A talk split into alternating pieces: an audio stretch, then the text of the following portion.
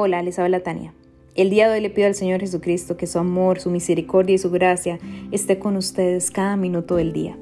En el tema Más que Vencedores, el Señor me inspira a compartir el versículo Filipenses 4:13. Todo lo puedo en Cristo que me fortalece.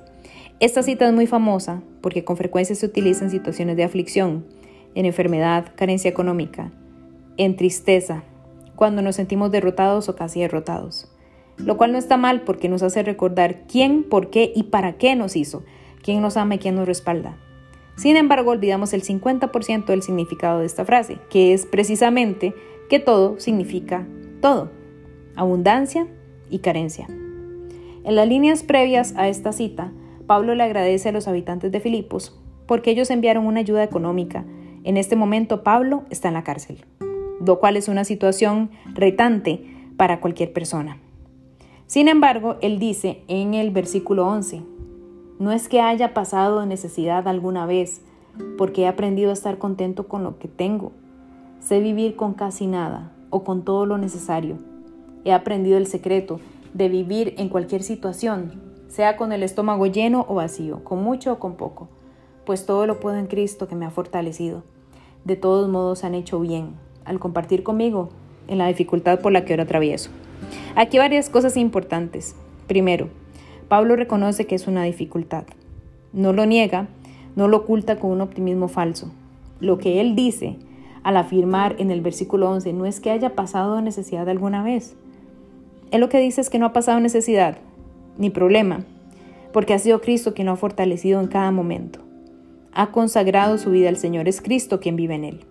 Entonces no hay nada más grande que su Señor, no hay nada más grande que nuestro Señor. Por eso no se siente invadido ni vencido por la situación en la que está. Segundo, habla de abundancia y de carencia. De igual forma, no es que pone a la abundancia como la situación provechosa y a la carencia como la desventajosa. Claramente son diferentes y preferimos estar en la, en la situación de la abundancia. No obstante, tenemos que tener cuidado, porque ambas causan temor. Míralo así, cuando has tenido una nueva responsabilidad, un nuevo trabajo, una nueva oportunidad de crecimiento personal, profesional, familiar, el temor de fallar, el temor de tomar malas decisiones, de pensar que no vamos a aprender, que no vamos a poder avanzar, que vamos a ser un fracaso, en fin, está presente en la mayoría de las personas. Tenemos temor al éxito, tenemos temor a la abundancia en esos términos. Y también la abundancia nos distrae de Dios.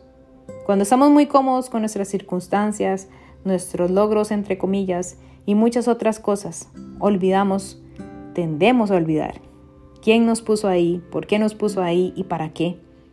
Tendemos a olvidar que toda bendición y toda promesa tiene un propósito y que ese propósito nos lo da el Señor.